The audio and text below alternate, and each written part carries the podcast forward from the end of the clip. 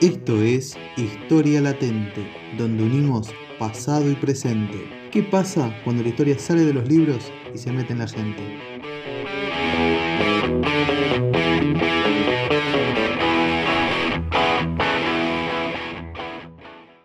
Estimados y estimadas, sean bienvenidos una vez más a Historia Latente, el podcast que explica el origen y el desarrollo de aquello que nos parece cotidiano en el día de la fecha, ya transitando la quinta edición, hablaremos del sufragio femenino en Argentina, el cual hoy cumple 73 años desde su aprobación.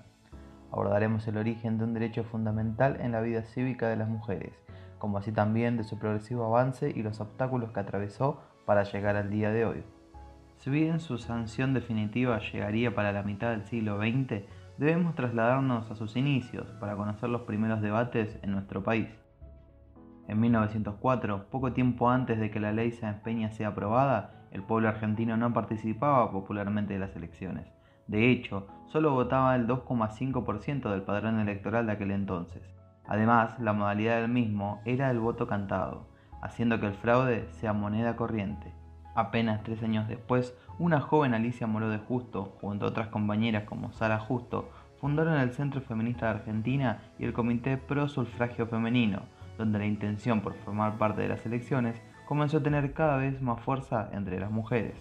En 1911, Julieta Lanteri, nacida en Italia pero residente en Argentina desde su niñez, consiguió mediante el amparo judicial convertirse en la primera mujer de toda Sudamérica en ejercer el derecho al voto en las elecciones municipales celebradas el 26 de noviembre de aquel año. Al mismo tiempo, el socialista Alberto Palacios ingresó al Parlamento el primer proyecto de ley para que las mujeres puedan ejercer el derecho al voto, pero no fue tenido en cuenta. Feminista y agnóstica, Lanteri en marzo de 1919 se lanzó como diputada nacional por la Unión Feminista Nacional y contó con el apoyo de Moró de Justo y Elvira Rawson, sus compañeras del Consejo Nacional. En el Parlamento, una banca me espera, llevadme a ella, fue su eslogan de campaña. En abril de 1938, Aldo Cantoni logró que en San Juan las mujeres participaran de las elecciones, pioneras a nivel nacional. Durante 36 años, aquello que parecía cercano nunca logró ser aprobado. El proyecto nacional por el voto femenino en todo el país fue presentado en 22 oportunidades, pero en todas fue ignorado, interrumpido por golpes militares o rechazados con cuestionamientos hacia la desigualdad intelectual entre hombres y mujeres. La década del 40 significó una inserción masiva de mujeres en el ámbito laboral, gracias al final de la Segunda Guerra Mundial. La adquisición de derechos laborales y civiles se convirtieron en los principales objetivos para estas trabajadoras, logrando hacia la segunda mitad de la década la aprobación del voto femenino en más de 30 países. Tras ganar las elecciones en 1946 en Argentina, el presidente electo Juan Domingo Perón y luego su esposa María Eva Duarte de Perón expresarían abiertamente su postura a favor del voto femenino, dando inicio a una nueva etapa donde ahora el gobierno nacional sería quien buscaría impulsar esta ley. A partir de agosto del mismo año, el proyecto de ley llegó al Senado donde fue debatido con diversos argumentos.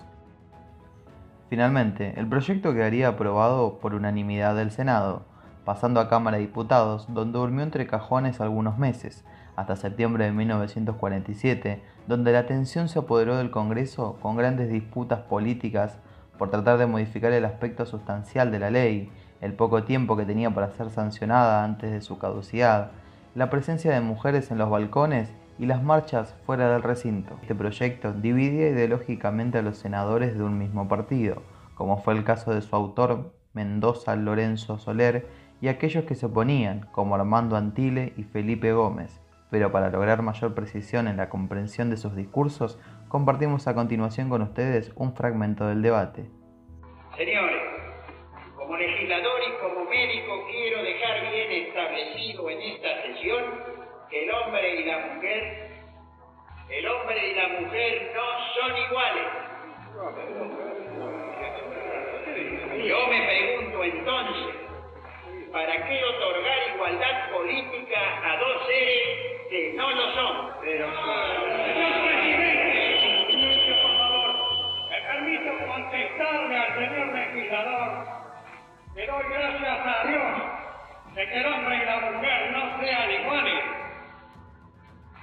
¿O acaso alguno de todos los que estamos aquí presentes piensa que existe en el mundo varón alguno capaz de dar a luz? No dudo en afirmar que esa diferencia biológica en nada afecta la capacidad de hombres y mujeres para ejercer, señor presidente, idénticas aptitudes intelectuales. Por lo tanto, quiero refutar de una vez por todas la retrógrada idea de que la mujer es inferior al hombre. Podrá haber diferencias. Podrá haber diferencias, digo, pero no inferioridad. Podrá ser más débil que algunos hombres, pero también podrá ser más fuerte que muchos varones.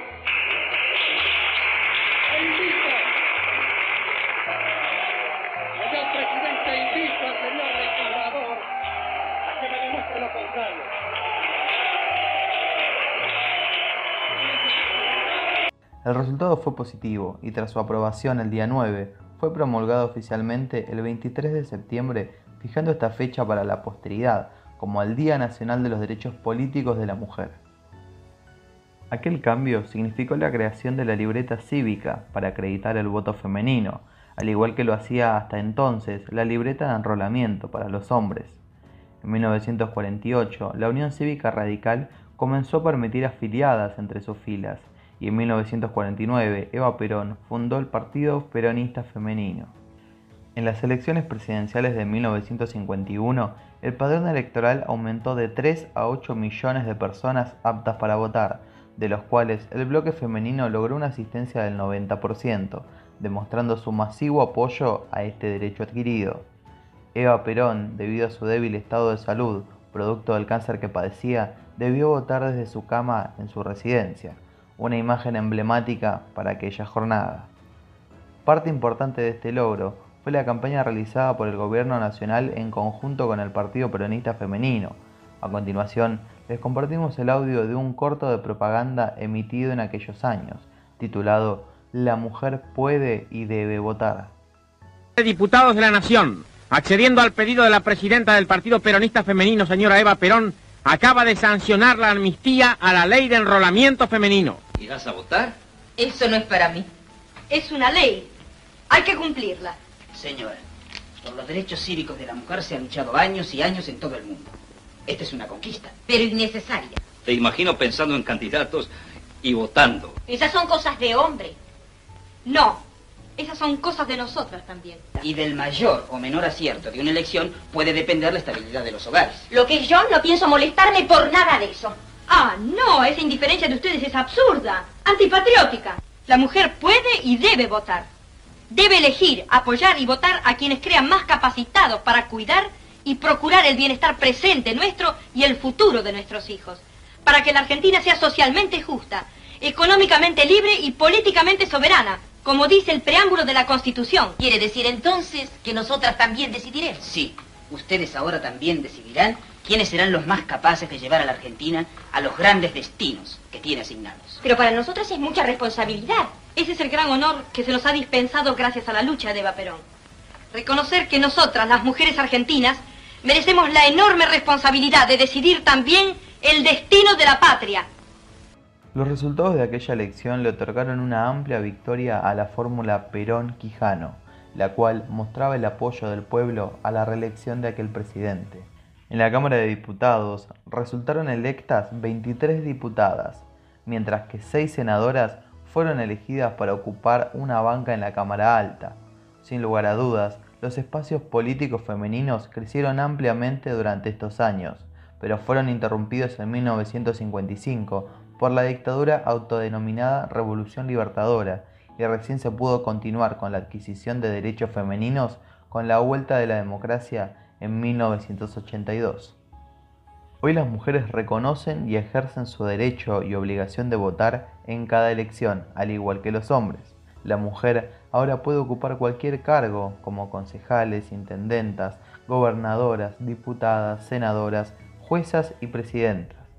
Si bien es importante recalcar que falta mucho para conseguir la igualdad de derechos, la adquisición del sufragio femenino significó un gran logro cívico en la toma de decisiones y la posterior lucha por ocupar cargos políticos.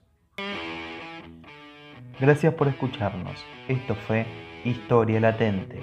Seguimos en Instagram como historia-latente. Nos vemos en el próximo episodio.